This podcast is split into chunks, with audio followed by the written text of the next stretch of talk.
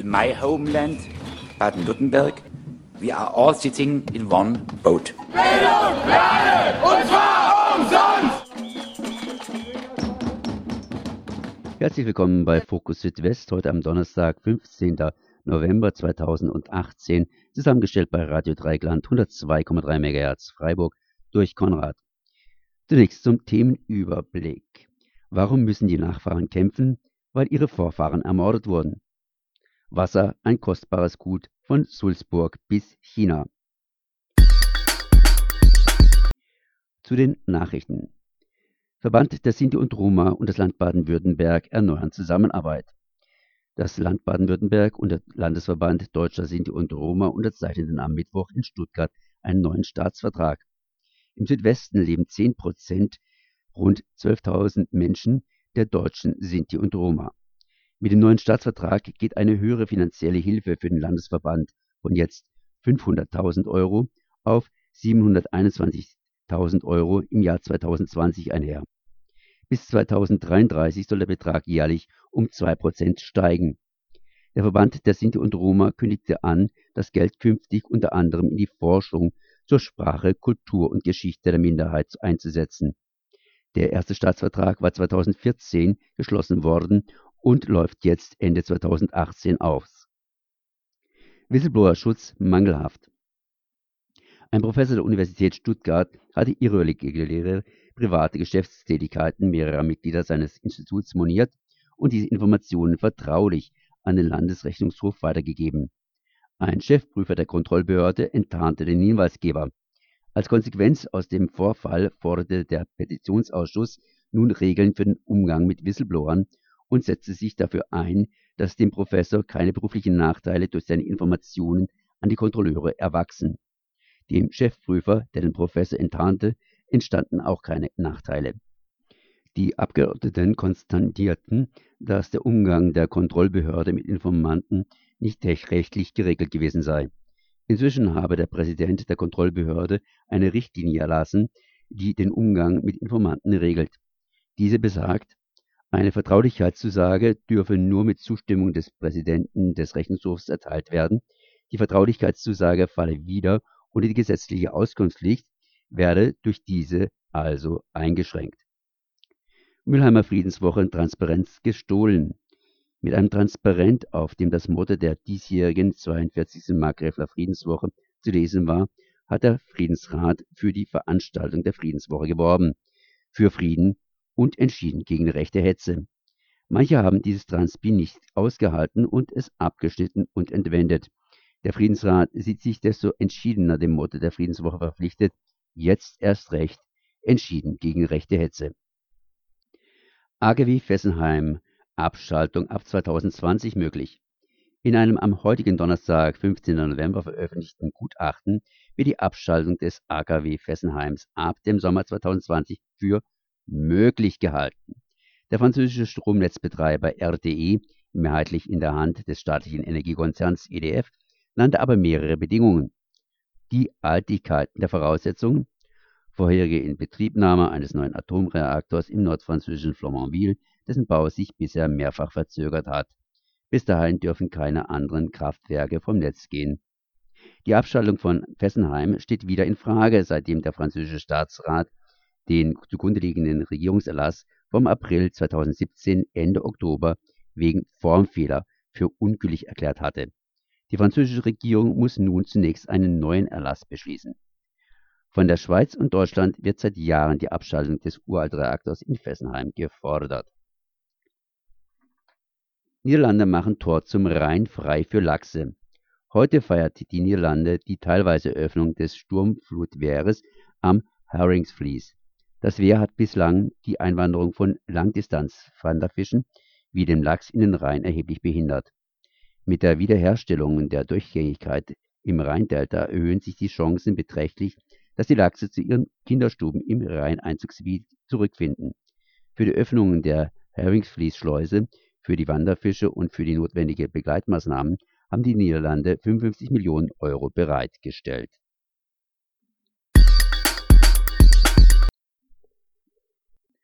Warum müssen die Nachfahren kämpfen? Weil ihre Vorfahren ermordet wurden.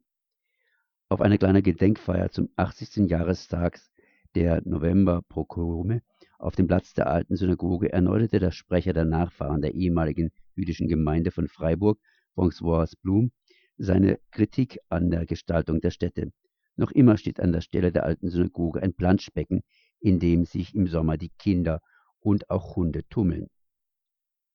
Wir sind ja heute auch deswegen hier, weil es ein äh, Erinnerungs- und ein Gedenktag ist an die Novemberpogrome von 1938 und wir an einem an dem Ort sind, an dem Ort der ehemaligen alten Synagoge, an dem Ort jü ehemaligen jüdischen Lebens hier in Freiburg, der ja durchaus auch dazu geeignet ist, an ehemaliges jüdisches Leben und an die Geschichte der Verfolgung zu erinnern.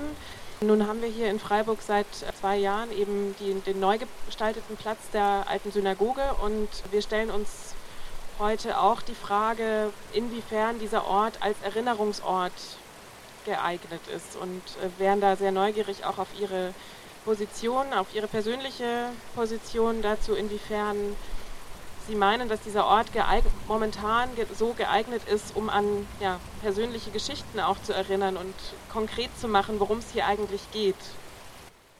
Gut, seit zwei Jahren ist es bekannt, dass ich meine Meinung äußere, dass an diesem Ort es ungeeignet ist, wie es ist.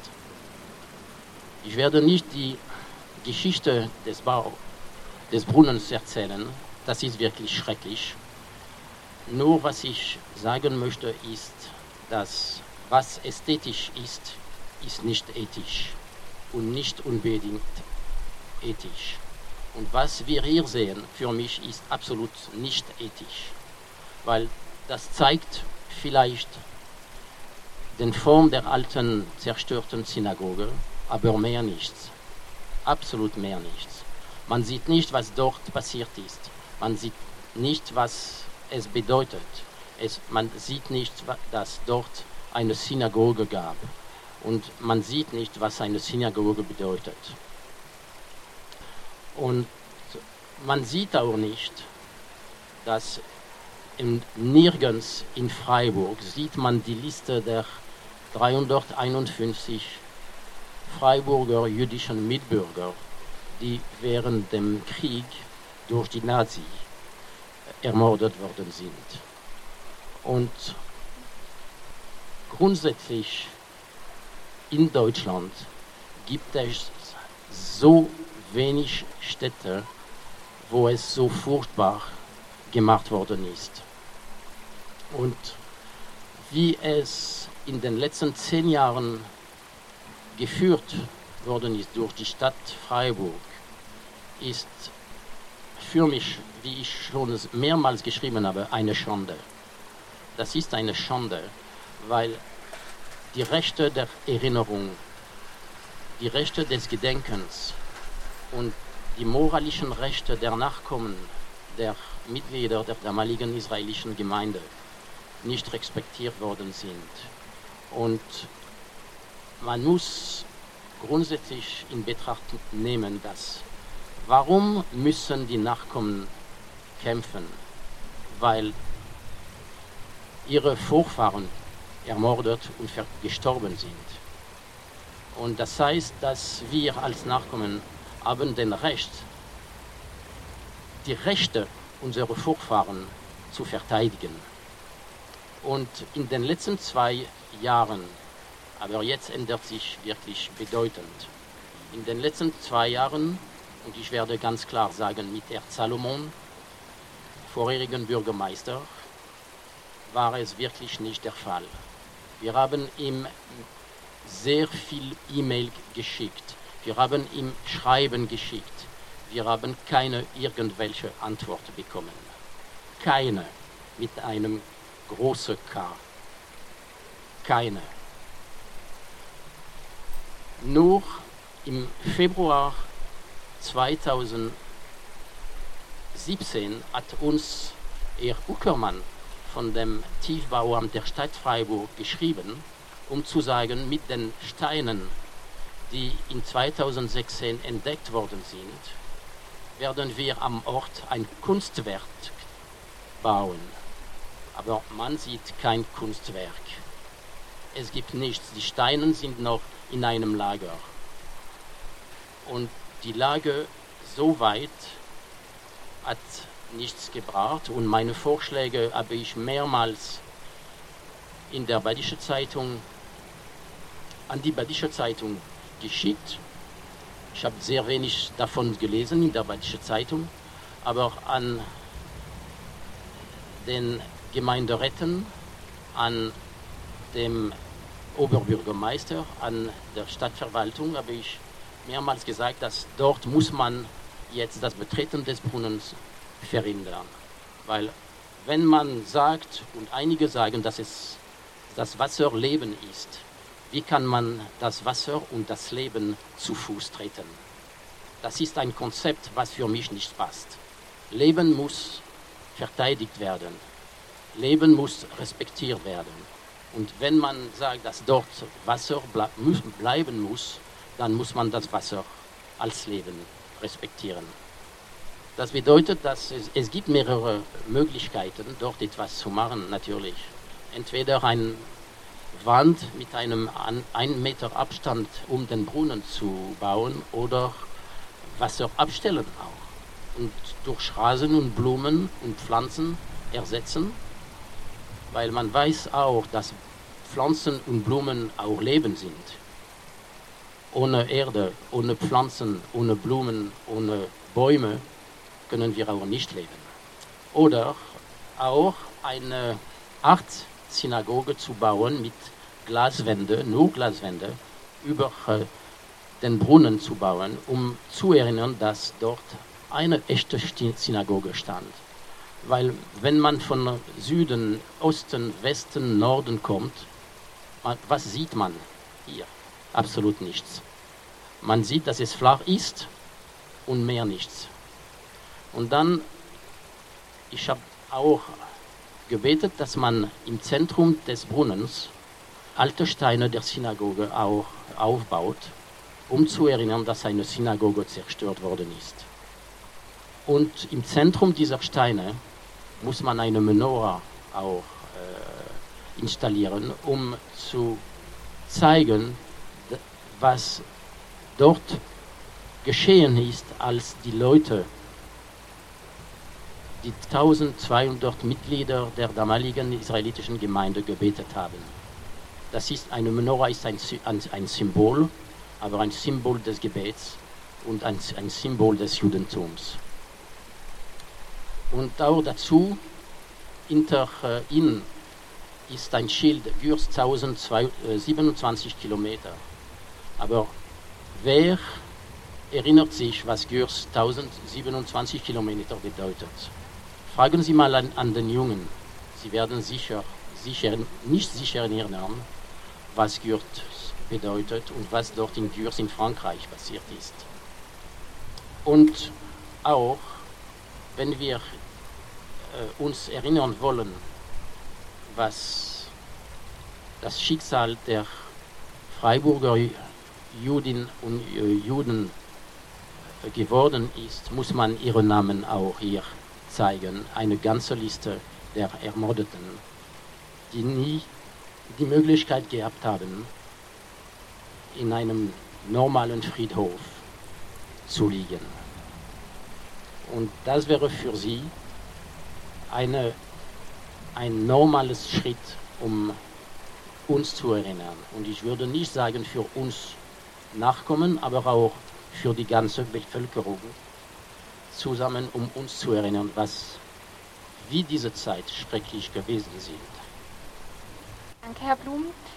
Vor diesem Hintergrund, in diesem Zusammenhang, was ist Ihrer Meinung da äh, unsere Aufgabe und unsere Pflicht, also von uns allen, von allen Menschen, die in Freiburg wohnen? Was würden Sie sagen, was ist, was, ist, was ist unsere Aufgabe vor dem Hintergrund der NS-Vergangenheit in Freiburg und ganz Deutschland? Wir sind alle, fast alle zusammen die jungen äh, Generationen. Und das Einzige, das wir alle zusammen machen können, ist zuerst uns zu erinnern, uns zu gedenken und zusammen zu leben. Und man muss gegenseitig uns respektieren und meiner Meinung nach, was dort seit zwei Jahren passiert ist, war sehr schlecht. Und es gibt Leute und man hat Leute, jungen, älteren und Kinder gesehen, die dort in diesem Brunnen geplanscht haben, getrunken haben, gegessen haben, Bier gekühlt haben, auch Fahrraden. Man hat auch unter äh, Planschen, Planschen äh, gesehen und das ist keine Erinnerung, das ist kein Respekt für die anderen und es wird uns nicht helfen, wenn wir akzeptieren, dass es so weitergeht. Weil wenn man auch die Jungen erziehen wollen, muss man auch erzählen, was dort passiert ist. Und auch die, die Jungen, die, die dort schwimmen im Sommer, man muss erinnern, dass nach 1933 durften die jungen Juden nicht mehr in Schwimmbäder, in Bächleine, in Planschbecken eintreten. Das war für die Jungen verboten, weil sie Juden waren. Und Erziehung der, Jung, der heutigen und zukünftigen Generationen ist wirklich nicht sehr viel zu sagen, dass in der Nazi-Zeit es verboten war, in einer Schwimmbad einzutreten oder in einem Bächlein einzutreten oder in einem Planschbecken einzutreten für die jungen Juden. Und in dieser Erinnerung, das wäre auch Teil der Erziehung der Erinnerung, dass die Jungen auch nicht in diesem Becken äh, eintreten.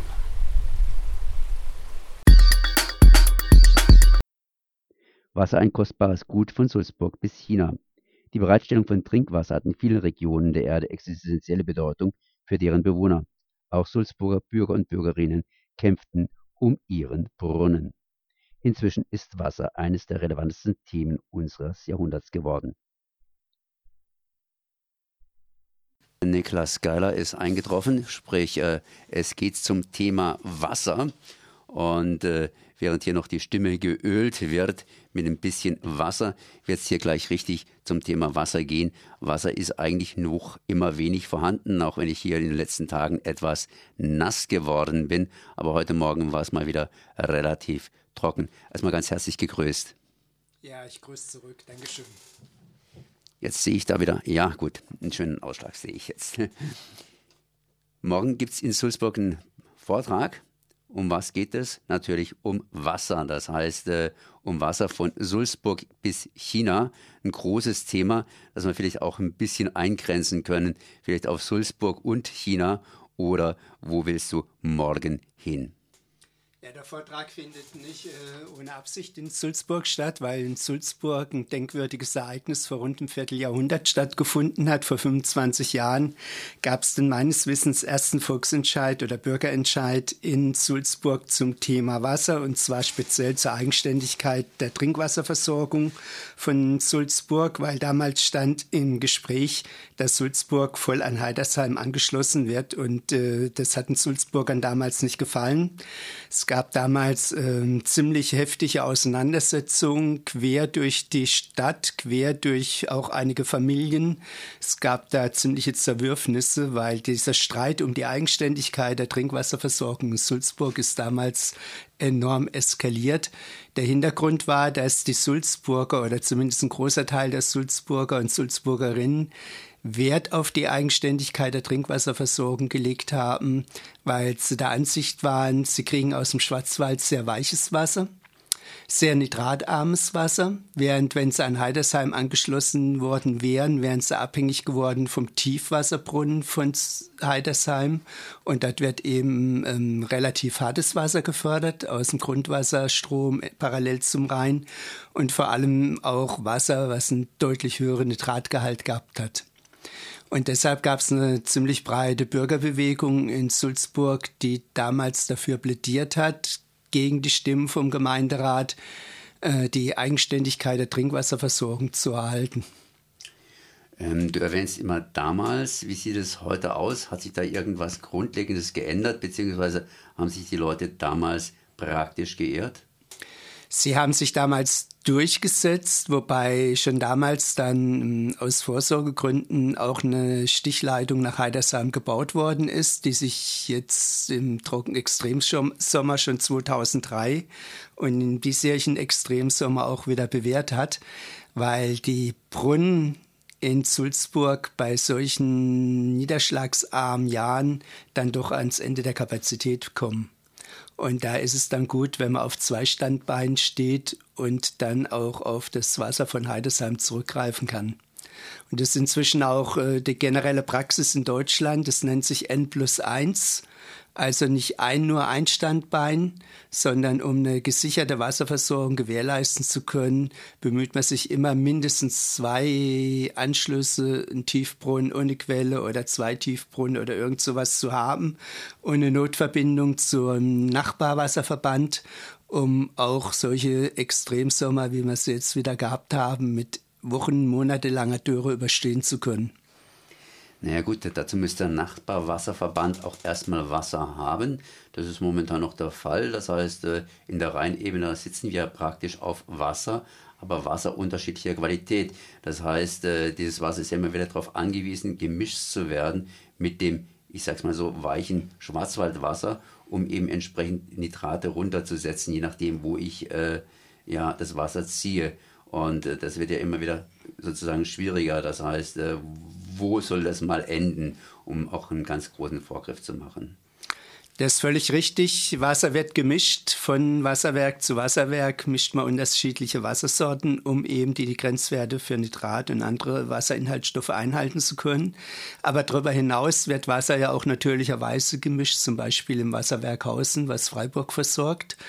Wird das Grundwasser was dort auch relativ nitratreich ist durch die landwirtschaftliche Praxis dort, Stichwort Spargelanbau, Maisanbau und ähnliches. Diese Nitratkonzentration wird sozusagen runtergemischt durch das sogenannte Uferfiltrat aus dem Neumagen und der Mühlin. Neumagen, Mühlin sind zwei Bäche, die vom Schwarzwald runterkommen und die versickern dann dort mehr oder weniger in der Rheinebene. Das Wasser, was da vom Schwarzwald runterfließt, ist relativ nitratarm und mischt dadurch das Nitrat, vergleichsweise nitratreiche Grundwasser bei Hausen runter, sodass man Freiburg mit äh, Wasser von guter Qualität versorgen kann. Wenn jetzt aber monatelang die Mühlin und ähm, der Neumagen kein Wasser mehr haben, sieht es natürlich auch schlecht aus mit dem Runtermischen. Und insofern müssen die Anstrengungen nochmal verdoppelt werden, wirklich in der Landwirtschaft zu nitratarmen Praktiken überzugehen, wirklich nur so viel zu düngen, wie die Pflanze tatsächlich braucht und nicht das Grundwasser zu düngen. Und da hat man, obwohl die Wasserversorgung von Freiburg seit 30 Jahren im Gespräch mit den Landwirten ist, gibt es eben immer noch Landwirte, die uneinsichtig sind. Und dann bleibt einem gar nichts anderes übrig, als jetzt endlich mal die Daumenschrauben anzudrehen. Neumagen ist aber eine Geschichte äh, aus dem Münstertal. Ja, ja, klar, aber dieser Neumagen fließt ja dann in die Rheinebene und durch die Versickerung von Neumagen und Möhlin in der Rheinebene wird das Grundwasser auf, aufgebessert.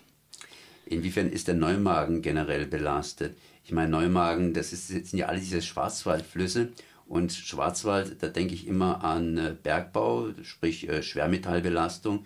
Die haben ja zum Teil früher mit einfachsten Mitteln ähm, ja, sehr, sehr äh, umweltschädlich gehandelt äh, und äh, ja, das wurde also dann auch Schwermetall belastet. Das Stichwort Schwermetalle hat auch eine große Rolle gespielt damals in Auseinandersetzungen um die Eigenständigkeit der Trinkwasserversorgung von Sulzburg, weil Heidersheim und auch die Wasserbehörden haben darauf hingewiesen, ihr habt zwar nitratarmes Wasser, aber ihr habt hohe Arsengehalte. Und diese Arsengehalte stammen eben teilweise noch aus dem mittelalterlichen Bergbau. Dort oben bei Sulzburg, aber es ist nicht nur ein Sulzburger Problem, sondern wie du richtig gesagt hast, auch von Neumagen und nicht nur von Neumagen und Möhlin, auch die Brucker hier in Freiburg.